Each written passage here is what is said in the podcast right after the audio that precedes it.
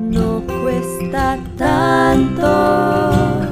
Hola, soy Claudia González, psicóloga y escritora, y esto es Amar no cuesta tanto, un podcast sobre salud emocional, tu mundo interior y relaciones de pareja. Hola, hola mi querido oyente, ¿cómo estás hoy? Bienvenido a un nuevo episodio de Amar no cuesta tanto. En el episodio anterior te hablé sobre la mentira y la infidelidad. Si te quedó alguna duda o tienes alguna reflexión que quieras compartir, por favor escríbeme por Instagram. Me puedes encontrar como claudia.gonzález, psicóloga. Hoy te quiero hablar sobre otra forma de agresión, el maltrato verbal y físico. Soportar los golpes, devolverlos, Vivir en medio de gritos y ofensas es un infierno que, devasta no solo a la persona, sino a la pareja y a la familia entera. Y para esto y para entrar en el tema te cuento la historia de Virginia, una de mis consultantes. Ella se casó cuando apenas tenía 18 años, súper jovencita. Solo que tan pronto volvió de la luna de miel, la locura comenzó las peleas, los empujones, los gritos, el llanto, las amenazas, las idas y venidas. Ella me decía que aunque él no era un mal tipo, una vez que su ira se encendía, pues lo arruinaba todo. Y sucedían escenas tenebrosas. La arrastraba, la jaloneaba del pelo del brazo, ¿no? hacia el carro y aceleraba gritando que los dos se van a matar. En medio de esas peleas él le ahorcaba, y le apretaba con tanta fuerza que le dejaba moretones en los brazos que me mostró. En otro arranque de ira, él quemaba, por ejemplo, todos los álbumes de fotos o los regalos que ella le había dado. Y bueno, esto era a semana seguida, una tras otra. Y claro, ¿qué es lo que sucedía? Que después de las agresiones, pues venía el llanto de arrepentimiento de parte de él y las súplicas de que lo perdonara. Y este patrón se repetía, como les digo, con toda frecuencia. El patrón es complicado porque no solo era esta parte eh, agresora, malvada, despiadada, sino que enseguida venía en cambio ¿no? el, como esta imagen de niño desprotegido mm, demandando ese perdón, ¿no? prometiendo cosas que luego no iba a cumplir. Entonces es en esa ambivalencia donde Virginia se perdía. Y claro, todo esto se reflejaba en el físico, en la imagen de Virginia. Se veía demacrada, ¿no? No había forma de que ella ocultara este sufrimiento. Solo que al mismo tiempo se sentía impotente, frustrada, ¿no? Como atrapada en una relación con una persona que había elegido en un momento de impulsividad sin pensarlo y que ahora pues le estaba costando tan caro. A cada intento por dejarlo, Ya sacaba sus cosas, se iba y otra vez se arrepentía y regresaba y volvía con él. Y esto pasó durante años. En realidad a Virginia le tomó mucho, mucho sufrimiento, años de sufrimiento, para finalmente encontrar la fortaleza de venir a terapia con la decisión firme de que esta vez quería romper y que no había vuelta atrás.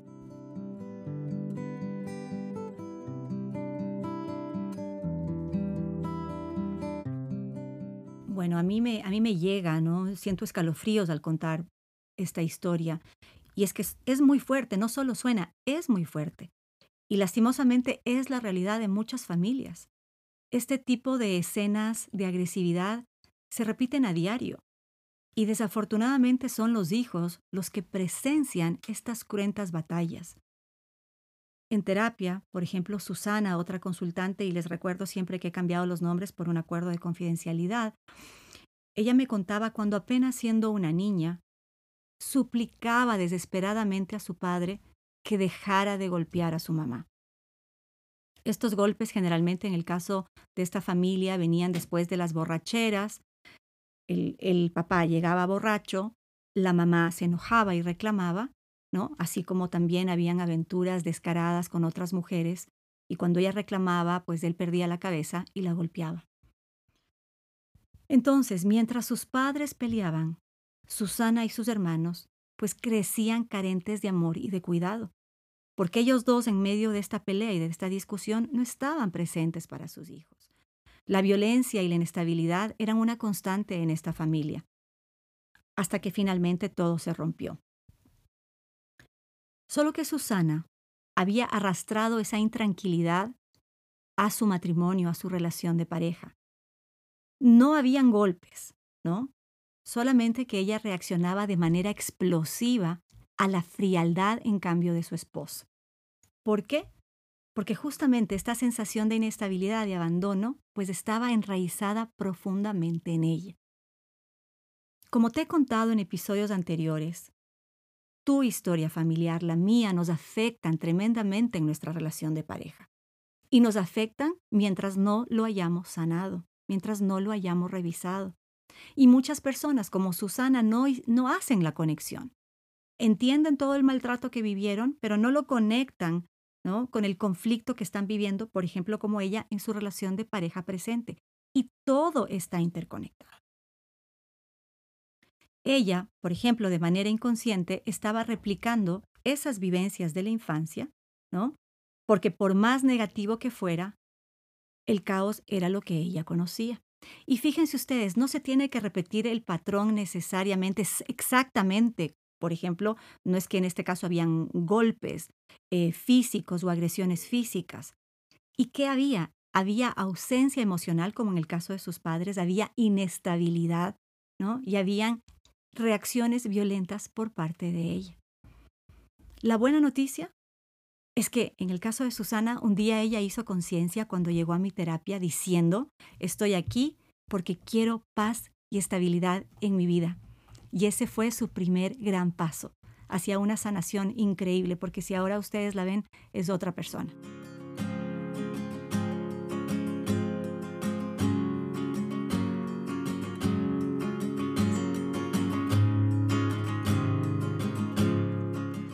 Y así como Susana, tú también lo puedes lograr.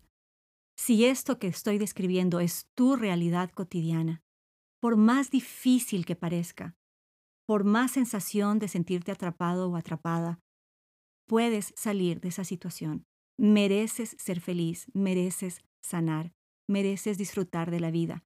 El sufrimiento no es lo natural en un ser humano.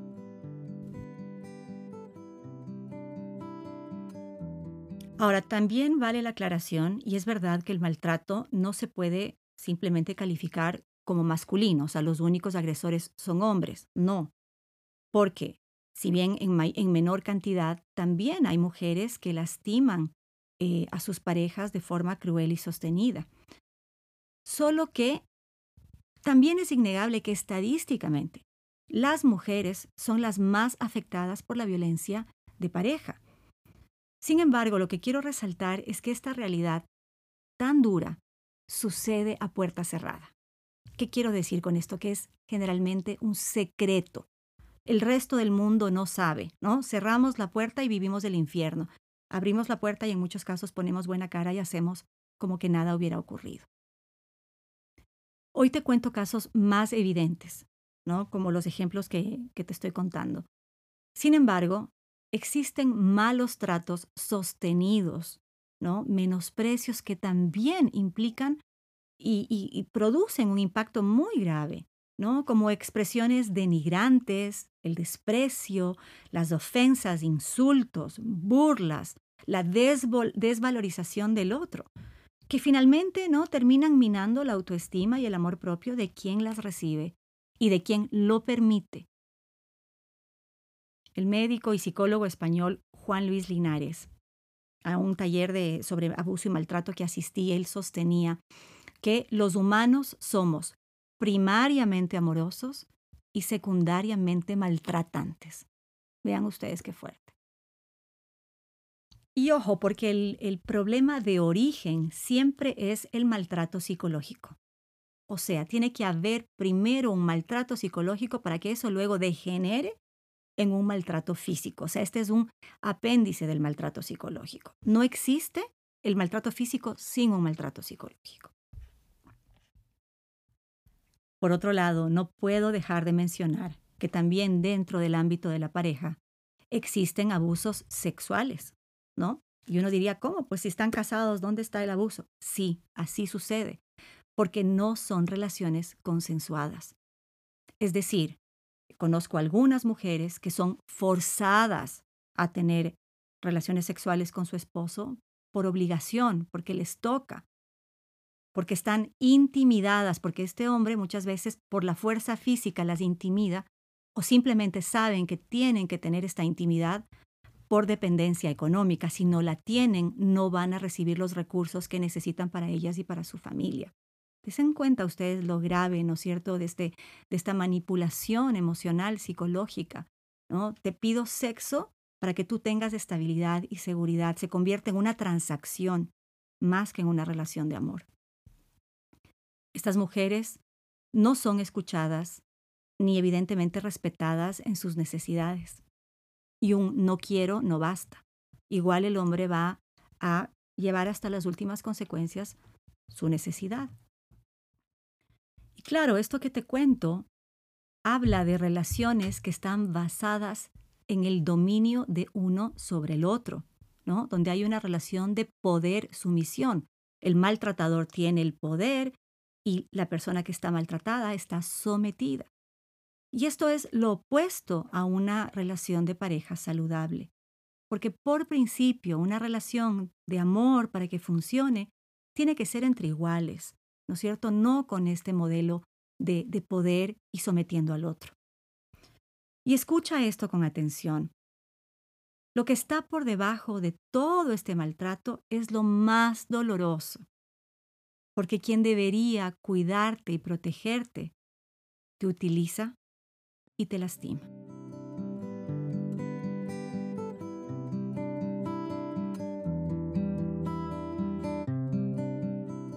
Por otra parte también tengo que mencionar que si existen hijos dentro de estas parejas, pues se tiene que poner especial atención, porque el impacto de un ambiente de tensión y agresividad es enorme frente a esas criaturas.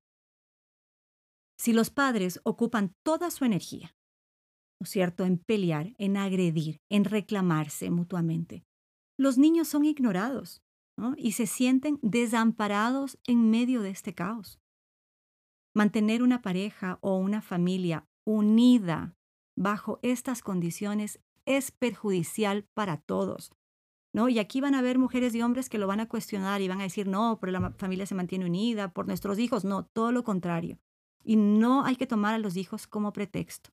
Probablemente es el adulto el que no está teniendo la fuerza para tomar esa decisión por distintas razones y se excusa en los niños. Pero exponer a los niños a estos niveles de agresividad, de irrespeto, de violencia, realmente es una irresponsabilidad. Y necesitamos como adultos estar conscientes del impacto que les estamos generando.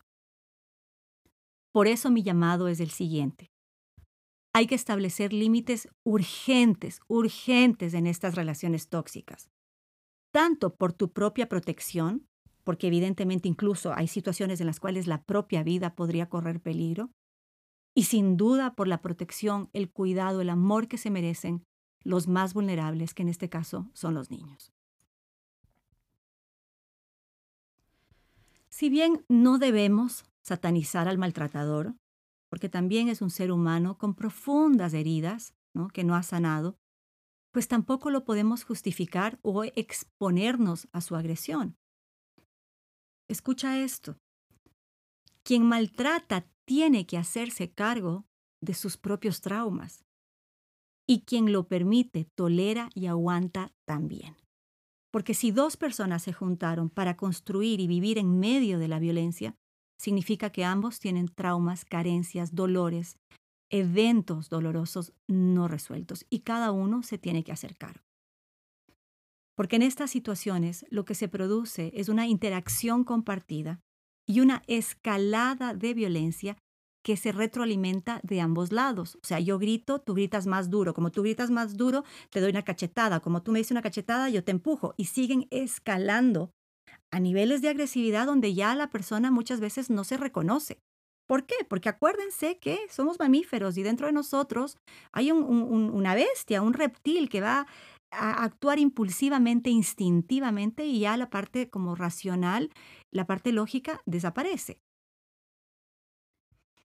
Y dentro de esta escalada, pues volvemos al punto de que hay dos personas interactuando, ¿no? Está quien provoca y está quien reacciona. Entonces tampoco le podemos echar toda la culpa al maltratador, porque yo también soy una persona adulta que estoy dando esos permisos. ¿Y por qué lo estoy permitiendo? Necesito sanar. ¿Qué es lo que está dentro de mí para yo permitir, permitirme vivir en este caos? En algunas ocasiones he escuchado este pensamiento en mi consulta. Y vayan ustedes a ver lo que dice. Si me maltrata es porque le importo. ¿Mm? A ver, ¿cómo suena esto? Si me maltrata es porque le importo. O sea, es una forma nociva, negativa, de mostrar su amor. Así de enredada puede estar nuestra vida emocional. Este concepto distorsionado del amor pues necesita ser invalidado. Y si tú lo estás sintiendo o alguna vez lo has pensado, por favor, plantéatelo seriamente y cuestiónalo. Detrás de esto, recuerda que hay muchas situaciones, dinámicas, interacciones disfuncionales de la historia familiar de cada uno que están todavía ahí latentes y que necesitan ser sanadas. Ahora, también necesito aclarar esto y es importante. Hay casos extremos en los cuales estas víctimas de la violencia efectivamente no pueden salir por su propio medio. No simplemente es un tema de permiso. Es que están tan violentadas en su autoestima, en su dignidad, en su fortaleza interior, en su amor propio, que simplemente no tienen la capacidad de salir de esa relación. Realmente son víctimas de esta violencia. Pienso en las mujeres que no tienen opciones y que incluso temen por su propia vida, no tienen un lugar a donde ir, no cuentan con ningún respaldo, ni siquiera económico o material o familiar. Muchas veces tienen criaturas pequeñas que dependen de ellas. Entonces se ven forzadas a quedarse, a aguantar cualquier maltrato porque es eso o morir de hambre. Es como si estuvieran secuestradas por su abusador. Y en estos casos, si no acuden a una unidad de protección y reciben ayuda profesional, pues es difícil que lo logren. Ahora también entiendo que el país en el que vivimos, ¿no? y Latinoamérica en general, pues las instituciones que supuestamente protegen a las mujeres no siempre hacen su labor. Tal vez hay una buena intención, pero a la práctica no, no hacen su trabajo como se debería. Por eso quiero decirte que estoy aquí para ti. Si sufres algún tipo de agresión o si conoces a alguien que necesita ayuda, escríbeme y puedo guiarte en una manera para que encuentres una solución.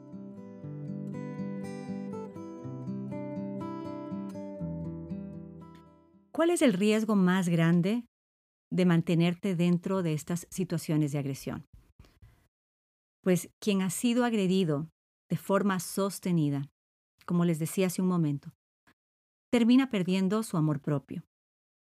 Y así, con ese amor propio debilitado, pues efectivamente ya no encuentra ningún recurso ni herramienta para salir de esa devastación. Entonces probablemente te has preguntado, ¿Cómo salir, tomar decisiones y aprender a vivir dignamente? Pues definitivamente el amor, como ya expliqué, no es una lucha de poder, ni tampoco un juego macabro para someter al otro. Quienes viven en la violencia necesitan sanar, superar y encontrar un nuevo significado a todo lo que han vivido, para que realmente comiencen a considerar el amor en su verdadera dimensión.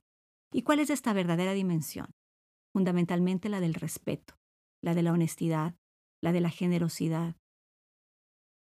Creo que la solución frente al maltrato es sanar a través del acompañamiento profesional, porque realmente creo que es demasiado complejo, hay demasiadas emociones en juego. Entonces, si lo haces por tu cuenta, probablemente sea eh, frustrante porque te sientas impotente. El acompañamiento profesional puede ser a través de tu terapeuta de confianza, buscar un psicólogo o, o acudir a fundaciones u organizaciones eh, de ayuda en este caso, que tú sientas donde, que estás siendo escuchado, atendido, apoyado. Busca. Y a veces esas redes de apoyo también están dentro de tu círculo de, de amistades, de familia. Siempre va a haber alguien que te pueda tender la mano si tú de verdad quieres salir. Y vuelvo y repito, también estoy yo, Estoy siempre aquí para escucharte y guiarte a cuál puede ser una solución o alternativa que tengas a la mano. Una ruptura, en estos casos, definitivamente, y ahí soy radical, es mejor que la prolongación de la violencia. Y bien, así con un suspiro, porque este tema es duro y espero que te sirva, que no te hayas afectado tanto dentro de las historias difíciles que hay que hablar y contar, pero hay que hablar de estos temas, porque si no lo hablamos, pues cómo vamos sanando, cómo vamos limpiando, ¿no es cierto?, la historia de todos nosotros. Con este suspiro llego al final, ¿verdad?, de este capítulo y para cerrar te dejo con esta frase. Quien te ama no te debería lastimar. En el siguiente episodio te hablaré sobre el amor no correspondido, otra de las, de las situaciones o circunstancias en las cuales habría que considerar una ruptura. Gracias por acompañarme hoy. Recuerda que todos estos temas los tienes descritos a fondo en mi libro Amar no cuesta tanto. Me encantaría que lo leas si no lo has hecho todavía. Lo puedes conseguir en las principales librerías del Ecuador y si vives fuera del país puedes comprar la versión digital en Amazon. Les mando un abrazo grande. Hasta la próxima. Cuesta tanto.